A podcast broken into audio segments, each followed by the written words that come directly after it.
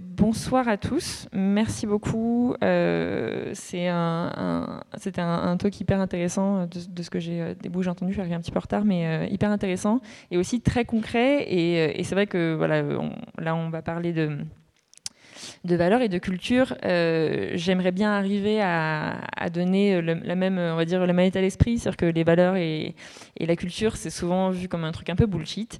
Euh, moi, je considère que c'est pas le cas et que ça a une grande importance dans l'entreprise, mais il y a peut-être certains d'entre vous que je vais devoir convaincre euh, que c'est important et comment est-ce que concrètement on, applique ça au jour le jour. peut-être du coup un petit bout de présentation. Je m'appelle Déborah, je travaille chez Alan. Qui est-ce qui connaît Alan ici? Oui. Ok, on fait bien notre taf, c'est déjà ça. Euh, du coup, je travaille chez Allen depuis euh, 9 mois maintenant. Je suis arrivée début janvier. Euh, on a pas mal grandi. Euh, on était 14 quand moi je suis arrivée et aujourd'hui on est euh, dans les faits, c'est-à-dire dans les bureaux, on est 44. Il y a environ 58 personnes si on compte les gens qui nous rejoignent dans les semaines qui viennent. Donc c'est quand même assez, assez speed en termes de, croissance. Forcément, ça nous fait poser pas mal de questions aussi en termes de culture et comment est-ce qu'elle évolue, etc. Donc je peux répondre à des questions à ce sujet-là.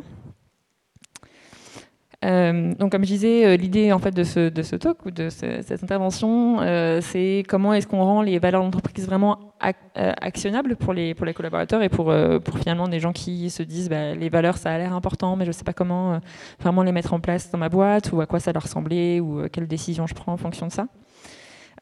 donc l'idée c'est un petit peu de, de parler de ça. Je vais rapidement passer sur, du coup, euh, je vous donne une petite overview, mais euh, donc Alan, qui on est, vous savez déjà, donc je, vais passer très très rapidement. Euh, les valeurs et, la culture, en gros, voilà, qu'est-ce que ça veut dire exactement et pourquoi est-ce que c'est important? J'ai cru comprendre que ce qui était souvent un pain point, c'est comment est-ce qu'on les met en place et finalement comment est-ce qu'on les définit, à quel moment. Il n'y a pas de, une réponse, mais en tout cas j'ai quelques axes de réponse. Euh, deux case studies, euh, Buffer et Alan, puisque du coup, avant de rejoindre euh, Alan, je travaillais chez Buffer, qui est une, boîte avec aussi très forte culture et une, des valeurs aussi très assumées qui, qui influencent beaucoup les la stratégie et les décisions. Donc, j'ai un peu de, background sur ça. Et enfin, quelques leçons apprises, histoire d'avoir quand même un petit takeaway ou un, doggy bag pour entrer. Euh, donc voilà, rapidement, euh, Alan, qu'est-ce qu'on fait aujourd'hui? On essaie de transformer la, santé en France, de la rendre plus transparente euh, et de, la rendre plus simple. Donc évidemment, d'aider nos utilisateurs à, essayer de, vivre en, meilleure santé de manière donc plus simple, plus transparente, etc. Donc on a commencé pour dans cette mission, on a commencé par créer une assurance santé Sauf qu'en fait, c'est très intéressant de se placer au niveau de l'utilisateur, euh, avec finalement bah, l'utilisateur final, mais aussi les praticiens de santé. La sécurité sociale, c'était un, truc assez important pour nous pour vraiment impacter l'utilisateur au quotidien. C'est-à-dire que du coup, on commence par la base, par euh, comment est-ce que la personne va chez le médecin, est-ce qu'elle se fait rembourser rapidement ou non, encourager les gens à y aller plus souvent quand c'est nécessaire, etc. Euh, donc c'est un peu comment, enfin c'est comme ça qu'on a qu'on a démarré. On, on avance aujourd'hui sur des choses qui vont un peu au-delà de l'assurance santé, mais c'est vraiment ce qu'on fait à la base, c'est d'offrir une meilleure couverture euh, aux gens et, de manière un peu plus euh, transparente. Euh, donc, ce qui est voilà un truc qui certains d'entre vous savent peut-être, mais Alan, c'est la première assurance santé à avoir été créée en 32 ans. C'est-à-dire que c'est un système qui est hyper, hyper poussiéreux, qui est complètement old school, et on a essayé un peu de, de j'aime pas ce mot disrupter ça, je trouve rien de mieux, mais euh, de changer les choses, essayer de reprendre à la base et de créer quelque chose sans avoir des contraintes d'être un broker ou un courtier, d'avoir à finalement prendre euh, le produit de quelqu'un d'autre, et essayer de l'améliorer, c'est pas forcément l'idéal. Donc euh, voilà, notre mission, elle est claire. Normalement, ce qu'on fait, c'est clair aussi. Et comme je m'occupe de tout ce qui est recrutement, je me permets de faire un petit plug sur le fait qu'on embauche. Voilà. Du coup, petit background aussi, parce que je disais que je travaillais chez Buffer euh, avant de rejoindre euh, Alan. Euh, il se trouve que moi j'ai fait des études en recrutement et en ressources humaines. J'ai fait une école de commerce et j'ai fait du droit. Euh, sauf que je suis sortie complètement de ça et que je suis partie euh, bosser pendant trois ans chez Startup Weekend à Londres. Donc j'étais pas du tout dans le recrutement. Je manageais une équipe et je gérais une région. ensuite j'ai rejoint WeWork, du coup que j'imagine vous connaissez parce que maintenant il y en a partout dans Paris. À l'époque il n'y en avait pas et j'ai lancé les premiers buildings qui étaient à Londres. une culture d'entreprise en fait très spécifique. Je le mentionne parce qu'en fait je pense que voilà c'est pas du tout la même chose que les autres boîtes dans lesquelles j'ai bossé après, quelque chose de plus speed, plus comment décrire plus shark y mais avec voilà, beaucoup de succès. Donc tout à fait intéressant au niveau des, valeurs mais quelque chose d'assez différent de, finalement ce que j'ai vécu après chez, chez Buffer et, chez Alan. Je suis resté deux ans et demi chez, chez Buffer avant de, de rejoindre Alan l'aventure Alan il y a, neuf mois. Euh, je vais focuser quand même sur. Je, disais que les valeurs chez WeWork étaient intéressantes, mais du coup, je pense que vraiment dans l'idée euh, de rendre les choses très proactives et de construire une culture et des valeurs euh, qui, qui aident dans les décisions, je pense que Buffer et, Alan sont plus représentatifs. Donc, du coup, je vais me concentrer sur, sur cette partie-là et commencer par donc, parler un peu de pourquoi est-ce que c'est important. les valeurs. Déjà, avant même de parler de ça, j'ai mis un petit do not copy paste parce que c'est un truc assez rigolo, les, valeurs et la culture. On a l'impression que euh, ça fait joli l'extérieur quand on dit bah, la transparence, la positivité, etc. Euh, c'est vraiment important de ne pas se dire qu'il y a des valeurs qui vont être plus à la mode que d'autres et donc il faut essayer de les implémenter. Il y en a qui sont, qui sont saines évidemment, mais euh, voilà, le, les valeurs, c'est vraiment l'équivalent pour une entreprise, euh, pour un individu. C'est la même chose. C'est-à-dire qu'un individu a ses propres valeurs, c'est quelque chose qui va guider euh, euh, au jour le jour ses décisions. C'est comme avoir des principes. On ne peut pas prendre les principes de quelqu'un d'autre, ça n'a pas de sens. la culture qui en ressort, c'est finalement un peu l'équivalent pour un individu de la personnalité. Donc les valeurs, c'est vraiment la colonne vertébrale et, et la culture, c'est finalement au jour le jour comment est-ce qu'on agit, à quoi ressemble le bureau, comment est-ce qu'on interagit entre nous, est-ce qu'on a des meetings, est-ce qu'on n'a pas de meetings, etc. Mais les valeurs, c'est vraiment autre chose. C'est ce en quoi on croit euh, en tant que boîte et ce vers quoi on, tend et qui, nous inspire. Euh, j'avais promis que c'était pas bullshit, je vous promets, c'est la partie en tout cas la plus théorique, euh, mais je pense que c'est important de, faire la différence parce qu'on confond souvent les deux valeurs et, valeurs et culture. c'est important, je disais, j'allais préciser pourquoi est-ce que c'était important. Non, c'est là. Euh, pourquoi est-ce que c'est important les valeurs? Parce que justement, ça va guider toutes les décisions qu'on prend. Ça va guider les décisions au niveau du produit. Euh, ça va guider les décisions au niveau des embauches qu'on fait. Qui est-ce qu'on fait rejoindre l'équipe? Même encore plus tôt que ça, ça va, ça va guider euh, finalement les cofondateurs. Est-ce qu'il y a un bon match ou non? Ça va quand même influencer pas mal de choses. ça va influencer la stratégie de croissance. voilà, à quel rythme est-ce qu'on avance? Comment? Qu'est-ce qui, qu'est-ce qui nous motive en fait? Donc c'est vraiment essentiel. Mais encore une fois, c'est vrai que c'est pas non plus très concret, donc on va rentrer un peu plus dans le, dans le concret. Euh, c'est par exemple comment est-ce qu'on les définit et, on va dire euh, à quel moment? Finalement, je réalise que ça fait un petit peu définitif dit comme ça. Comment est-ce qu'on les est-ce les définit, euh, à quel moment, etc. le truc qui est important de savoir, c'est que vraiment, comme les valeurs, c'est un, principe qui guide les choses. C'est juste, il faut, voir ça comme à quel moment est-ce qu'on définit notre manière d'avancer. Euh, j'aime beaucoup cette, euh, cette, quote qui dit finalement c'est pas vraiment euh, quelque chose qu'on met sur les murs, c'est quelque chose qu'on vit avec, les décisions. Donc moi je dirais que le plus tôt c'est le mieux, parce que voilà s'il y a des, principes qui guident la manière dont on prend les décisions, ben, le, plus tôt c'est le mieux, surtout quand il s'agit de deux cofondateurs qui avancent, etc. et donc j'ai voilà, deux, choses, deux, petites histoires, on va dire, à préciser sur euh, deux exemples que j'ai sur Buffer et sur Alan, sur comment est-ce que les valeurs ont été créées à la base. Euh, je vais commencer par Buffer. Il se trouve que Buffer, en fait, ils ont euh, mis vraiment sur papier les valeurs. Aujourd'hui, elles sont très très présentes, mais elles ont été mises sur papier quand la boîte avait 12 personnes. Donc finalement, ça peut paraître un peu tard. C'est peut-être un peu tard, effectivement. Parce qu'à ce moment-là, l'idée c'était de lancer une survey euh, tous les gens de l'équipe et de mettre un peu des, mots clés. C'était très simple. C'était juste euh, comment est-ce qu'on se définit aujourd'hui. ça ça faisait peut-être un an à ce moment-là que la boîte existait. À 12 personnes finalement, à quoi est-ce qu'on ressemble pour avoir un peu le ressenti des, gens de l'équipe. Euh, il se trouve qu'il n'y avait pas vraiment d'unanimité et que les valeurs qui sont ressorties étaient en fait assez clivantes.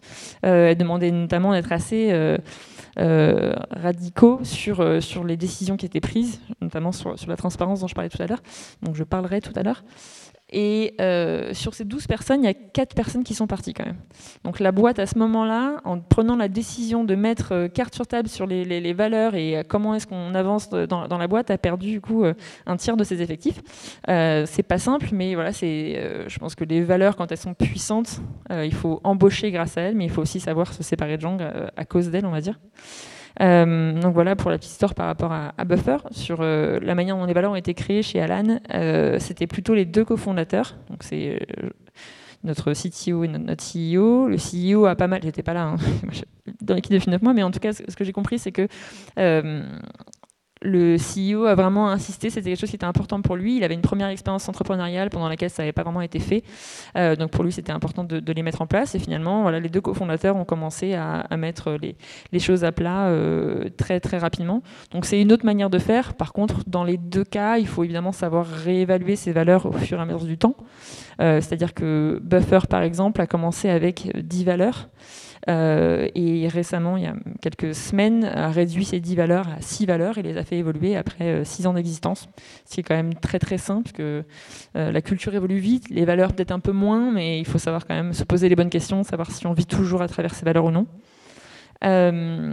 Alan, en l'occurrence, les valeurs n'ont pas changé. C'est trois valeurs euh, vraiment principales dont je parlerai après. Et elles n'ont pas vraiment évolué, mais par contre, on se pose toujours des questions à ce sujet-là. Donc, par exemple, récemment, pendant notre compagnie Retreat, on a fait une petite survey aussi à l'équipe. On, a eu un moment où vraiment on a discuté de ces valeurs et, euh, où on s'est posé la question de bah, les nouveaux arrivants, les dix derniers, euh, est-ce que eux ont compris les valeurs? Comment est-ce que eux les vivent? Parce qu'il faut se rappeler quand même que chaque personne qui rejoint la boîte a, aussi quelque chose à apporter au niveau de ces valeurs et de cette culture. Du coup, voir si c'est aligné, c'est hyper important.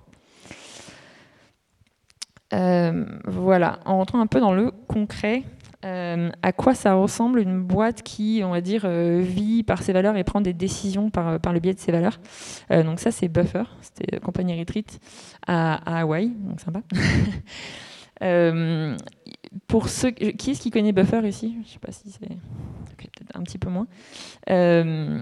Buffer, c'est une boîte qui est très spéciale, euh, qui a euh, de aujourd'hui 80 personnes qui sont, 80 euh, personnes qui sont vraiment partout dans le monde, entièrement à distance.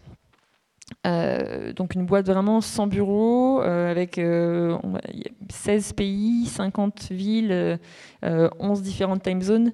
Donc mettre vraiment carte sur table par rapport aux valeurs, c'est le genre de contexte dans lequel c'est vraiment essentiel, parce que là, faut se comprendre. quoi. faut se comprendre alors qu'on ne se voit pas. Faut, voilà, là, c'est clair qu'au niveau clarification, c'est assez essentiel. Euh, donc c'est une, une boîte qui a euh, beaucoup bossé sur ses valeurs. Comme je disais, il y avait donc 10 valeurs à la base. Je vous laisse les lire un petit peu peut-être un peu long, mais euh, c'est peut-être aussi le, défaut de ces valeurs, c'est qu'il y en avait tellement qu'on avait peut-être des fois du mal à se rappeler de toutes les valeurs. Donc forcément, il faut un peu élaguer au bout d'un moment. la positivité, la transparence, essayer de se concentrer sur le fait de s'améliorer, le fait d'être un no-ego doer, le fait d'écouter. Euh, de communiquer avec, avec, clarté, de prendre euh, du temps pour réfléchir, essayer de vivre, on va dire, de manière plus intelligente et pas plus euh, ardument, non, je sais pas si c'est le bon mot, montrer de la gratitude et, et do the right thing. Désolé, j'ai pas de traduction pour ça. Qui ont été traduites très récemment par euh, la, toujours la transparence, toujours la positivité, toujours montrer la gratitude, euh, pratiquer la, réflexion, euh, s'améliorer et, on va dire se, dépasser et avoir un impact au-delà de ça comment ça s'est traduit au niveau de la, culture. Donc ça, c'est vraiment les, valeurs et c'est les points essentiels. Ça s'est traduit notamment, je parlais pas mal de transparence parce que Buffer, c'est une boîte qui est connue pour, pour être très transparente de manière assez radicale. Donc on, appelle ça radical transparency et c'est un point qui est assez, euh, qui est assez essentiel. Euh, des choses qui peuvent choquer ou non, parce qu'après, je ne veux pas présumer de comment est-ce que ça se passe dans les, dans les boîtes dans lesquelles vous travaillez ou là où vous avez eu des expériences. Je ne dis pas que, Buffer ou Alan, on a complètement inventé euh, euh, la roue et qu'on a inventé la transparence, etc. Vraiment, pour le coup, j'oserais pas. mais c'est vrai que c'est des méthodes intéressantes qui sont différentes dans les deux cas. Donc, par exemple, cette boîte mail assez chargée. c'est la boîte mail d'un de mes anciens collègues de, de chez Buffer. Il se trouve qu'on avait les emails transparents. Euh, donc tout le monde était en copie de tous les emails de tout le monde. Ça paraît un peu un cauchemar dit comme ça. Mais bien organisé, je vous assure que ça marche. Euh, l'idée en fait c'était que voilà, on apprenait vraiment bien euh, si on était au contact de choses et qu'on pouvait choisir les sujets sur lesquels on était impliqué plutôt que d'être que ça s'impose de soi-même. C'est-à-dire, je prends un exemple assez concret. moi, donc je suis en talent, je m'occupe de tout ce qui est recrutement. pourquoi est-ce que j'ai pas les emails de la personne qui est en marketing alors que finalement, si je les lis comme ça en passant, quand j'ai le temps, on va dire, ça va m'aider à mieux comprendre son rôle et ça va m'aider à mieux recruter pour, pour cette personne? Mais dans une entreprise dire de base, en tout cas dans celle dans laquelle j'avais été jusqu'à maintenant, on se disait bon, c'est le marketing, soit tu vas pas comprendre, soit c'est pas intéressant pour toi et entre guillemets, on fait le choix pour toi de, quelle, information tu as ou non. Euh, donc Buffer avait décidé d'éliminer ça et l'idée c'était donc d'avoir euh, les emails complètement transparents. Euh, je ne l'ai pas précisé, mais si vous avez des questions, n'hésitez pas à lever la main. Je pense qu'on peut faire après, mais aussi, mais aussi pendant. Peut-être qu'il y a des points sur lesquels on ne reviendra pas. Voilà, en termes de transparence un peu radicale, donc les emails c'est radical mais dans un autre sens. Là c'est le, dashboard de tout ce qui est revenu chez Buffer. Il est live, le screenshot, je l'ai pris il y, a, euh, une heure et demie. Euh, c'est-à-dire que n'importe qui, de manière publique, peut aller voir les finances, ce qui se passe au niveau du churn et du, MRR, etc., de Buffer. Euh, ce qui est intéressant parce que finalement, bah, on se pose la question de pourquoi pas. En fait, c'était un peu l'idée avec la, culture et les valeurs, c'était de revenir à la base. Euh, on déconstruit euh, la manière dont les choses sont faites et on se dit, bah, ma boîte à moi, c'est quoi l'objectif et comment est-ce que je la fais marcher pour atteindre cet objectif? Et finalement, bah, un truc qui est commun, c'est d'avoir pas mal de choses cachées. Et là, pourquoi pas montrer ses, revenus au monde. Et effectivement, la boîte fait ça quand même depuis 5-6 ans, ça ne l'a jamais tué et ça, choque pas mal le monde, mais, mais au final, c'est assez intéressant. Un autre truc qui a, été assez marquant au niveau de la, transparence et de comment est-ce que ça a été appliqué, euh, on va dire de manière assez concrète et assez radicale, c'est les salaires euh, qui donc étaient, euh, et sont toujours, affichés de manière transparente mais publique. C'est-à-dire que pas mal de boîtes font les salaires transparents, notamment donc chez Alan, on a les salaires transparents dans l'équipe et on a une grille qui est transparente à l'extérieur. Euh, il se trouve que Buffer, avec euh, moins de contraintes euh, légales, puisque boîte américaine et pas française, c'est un peu payer le luxe de se dire bah, je mets une spreadsheet en ligne et je mets tous les salaires dessus. je savais ce que Alfred gagne, ce que Ariel gagne, etc.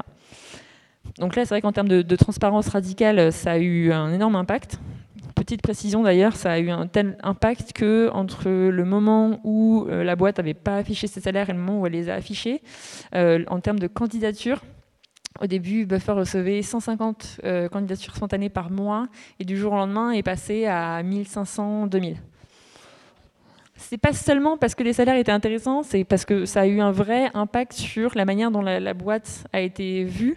Comme une boîte qui finalement était honnête, n'avait rien à cacher, euh, avait des salaires qui étaient calculés euh, de manière euh, concrète à l'aide d'une formule qui du coup paraissait assez juste parce que parce que expliqué quoi.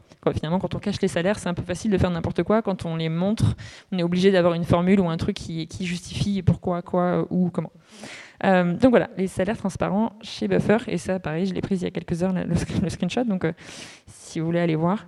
Autre chose qui est transparent, je vais peut-être passer un peu plus rapidement, mais la, roadmap euh, pour le produit. Donc euh, de la même manière que finalement euh, on montre ce qu'on fait comme, comme MRR, etc. Mais quel est le next step, quelles sont les, prochaines features, etc. Ça leur a permis d'avoir pas mal de feedback au niveau des clients qui pouvaient du coup aller voir ce qu'il y avait dans le pipeline et de dire ah bah ça ça m'intéresse, ça ça m'intéresse pas, etc.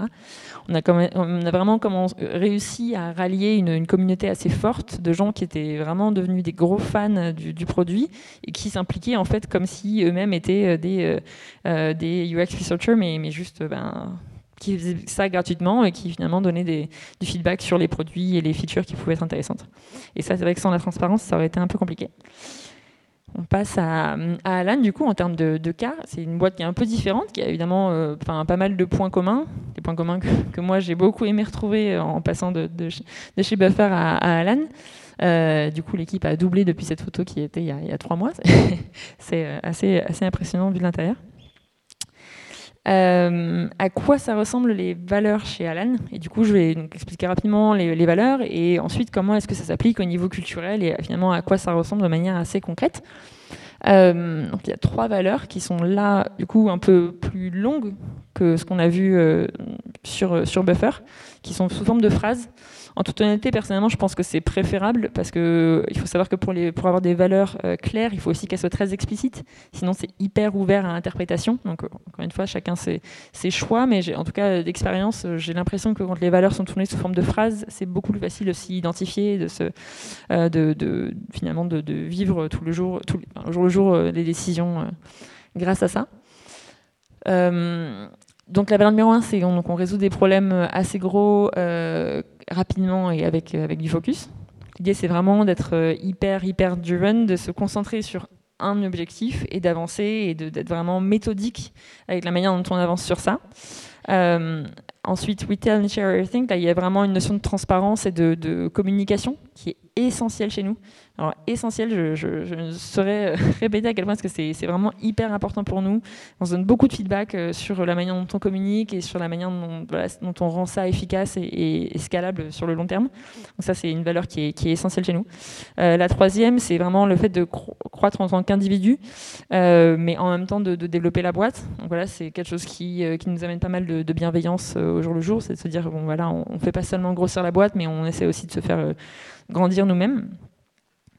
Euh, là, c'était joliment écrit. Là, c'est moins joliment écrit. C'est littéralement un screenshot de notre, euh, notre méthode qui est dans GitHub. Donc, c'est un, peu moins c'est un peu moins beau, mais c'est plus détaillé en termes de, de, ce que ça implique. Donc, je disais, donc, les, résoudre des, des, problèmes assez forts, ça passe par la responsabilité et la liberté. Euh, on est très flat. On est aussi flat que possible chez Alan, c'est qu'on n'a pas de, manager. Euh, en tout cas, à ce jour, oui, bien sûr.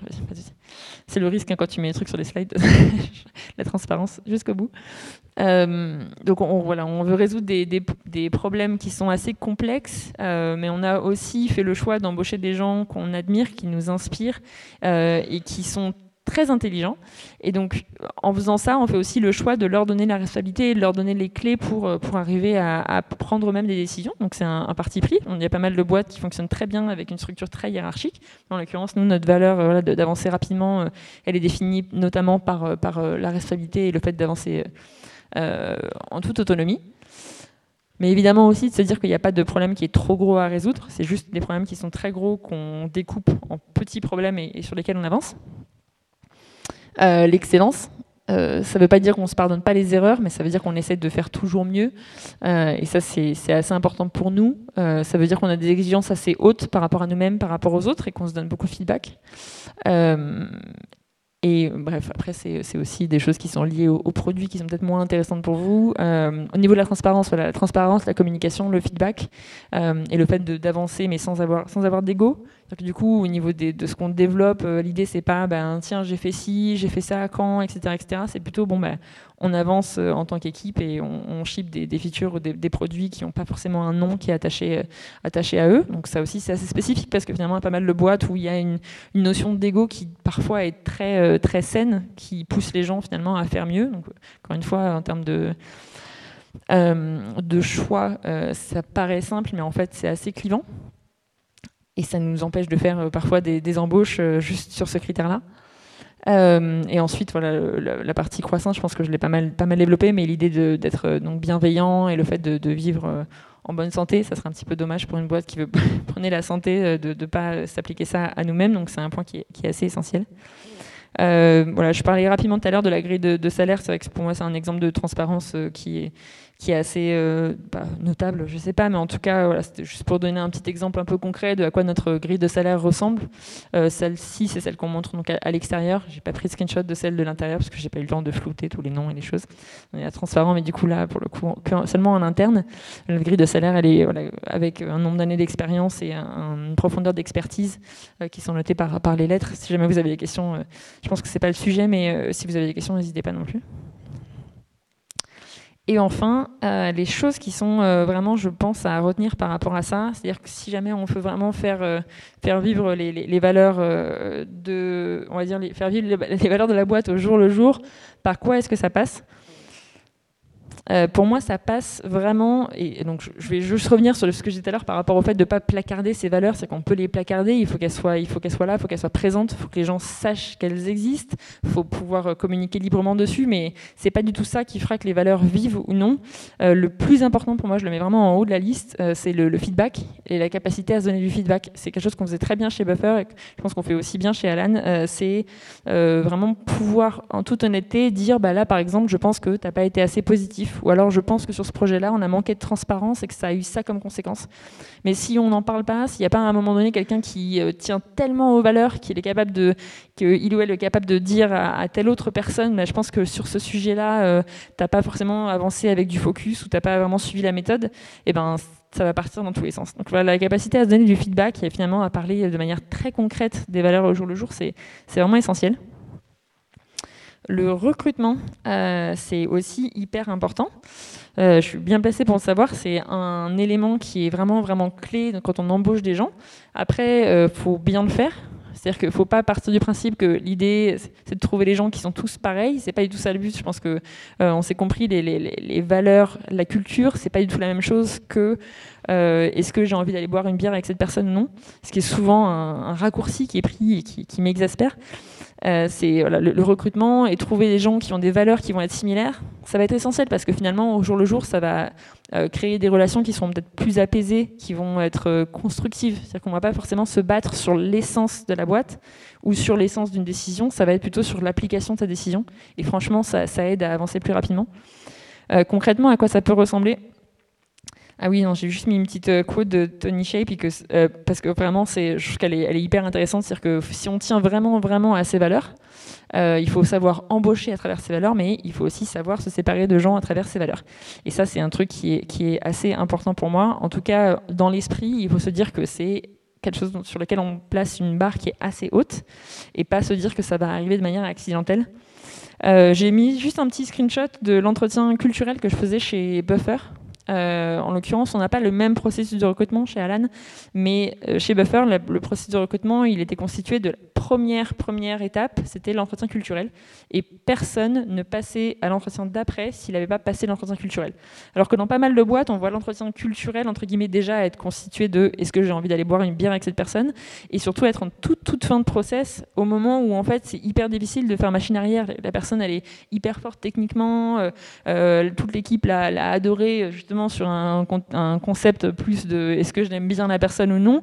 Et finalement, on arrive à la fin et on se rend compte que les valeurs sont pas du tout alignées, que la personne ne va pas dans la même direction que la boîte. Et en fait, c'est dur de faire demi-tour. Donc voilà, en tout cas, j'ai un parti pris qu'il faut vraiment essayer de mettre euh, cette partie-là, la manière, le moment où on va vraiment juger de, l'alignement avec les valeurs, le plus tôt possible. Euh, et donc, je sais pas, peut-être un tout petit exemple sur euh, ces questions et qu'est-ce qu'elles mesuraient, si ça peut aider, en tout cas, à rendre le truc peut-être plus concret. Euh, la première question, là c'était pour un, entretien culturel pour un engineering manager. Euh, la première question, elle peut paraître pas du tout culturelle. Euh, Can you explain to me how version control works? C'est euh, du coup un peu technique, mais en fait, c'est moi qui faisais passer l'entretien. Je ne suis pas particulièrement technique, même si je, comprends de quoi la personne parle. Mais euh, l'idée, c'était de demander à l'engineering manager de m'expliquer ça et de voir la manière dont elle expliquait. Et c'est vrai que la manière va euh, importer beaucoup, puisque soit elle va finalement me prendre pour une débile et, m'expliquer le truc, mais en me disant, bah, tu comprendras pas, donc je t'explique en mots hyper, hyper simples, mais presque trop. Soit assumer en fait que je, suis aussi un et du coup bah, me parler en termes hyper techniques et va pas savoir simplifier, ou alors bah, justement va trouver un, juste milieu et va savoir communiquer et, euh, et finalement va pas forcément avoir d'ego par rapport à son rôle et une, plus forte humilité. Bref, c'est un exemple. Euh, c'est un exemple. Une autre question qui était pas mal, euh, je pense que c'est écrit peut-être trop petit pour que beaucoup de gens voient, mais donc la question 8 c'était How do you feel like life has worked out for you so far? C'est une question qui est un peu dure, qui du coup demande à la personne euh, comment est-ce que tu penses que ta vie s'est déroulée jusqu'à maintenant? Bon, ça met pas une super ambiance au début. J'ai déjà eu des gens qui sont mis à pleurer, mais vraiment en toute honnêteté, pleurer de joie. Euh, mais en toute honnêteté, ça, dit beaucoup sur quelqu'un, sur la manière dont finalement elle arrive à, euh, à, être, voilà, à avoir de la gratitude par rapport à sa situation actuelle, savoir que du coup je parlais forcément avec des gens qui étaient euh, dans une condition peut-être un peu spécifique, euh, forcément favorisés par rapport à une grande partie du monde, et moi des gens qui vraiment étaient capables de reconnaître ça avec beaucoup d'humilité, c'était quand même assez intéressant. Je pense qu'on arrive au bout. Euh, onboarding, un truc qui est hyper essentiel évidemment, c'est d'arriver à onboarder les gens avec ces valeurs-là. Donc nous, on a créé un petit Trello board qui, aide pas mal euh, avec ça. Donc c'est de guider les gens euh, au mieux que possible, avoir pas mal de documentation. en termes de documentation, nous on est quand même assez fournis. J'avoue que c'est pas très lisible comme ça et c'est pas très lisible pour un premier arrivant. Donc on essaie d'améliorer ça, mais je pense que mettre vraiment la culture et expliquer comment ça fonctionne de manière assez concrète, c'est c'est essentiel. Et après, c'est peut-être moindre, ou en tout cas, ça n'a pas l'air comme ça, mais euh, les employee perks ou la manière dont finalement on gère ou on motive les salariés, il faut quand même que ça reflète les valeurs. C'est-à-dire que dans un contexte où nous on veut donner beaucoup d'autonomie aux gens de l'équipe, on leur accorder le, fait de pouvoir être remote et d'être hyper flexible, bah, ça va avec quoi. le fait de vouloir dire aux gens, vous pouvez être focus et du coup vous concentrer sur vos tâches, mais en même temps faire ça dans un environnement bruyant, ça pourrait pas marcher. Donc du coup on s'est rendu compte que l'environnement devenait plus bruyant. Et donc maintenant on donne des, euh, des euh, des headphones aux gens qui, euh, qui annulent le bruit. En gros, je pense qu'il faut aussi réfléchir à, vraiment à quel point est-ce qu'on aide les gens à, à porter ces, ces valeurs. Voilà. Est-ce que vous avez des questions? Merci d'abord, merci beaucoup.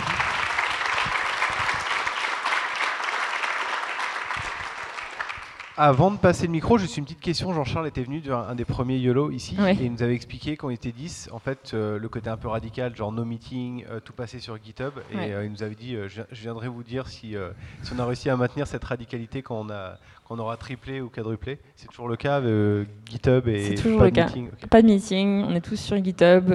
c'est un des premiers trucs qu'on apprend quand on arrive c'est comment ouvrir une issue. Une issue, du coup, ça remplace le meeting. C'est tout pareil. Ok, merci. des questions? Euh, bah, merci beaucoup pour ce talk, j'ai trouvé très intéressant.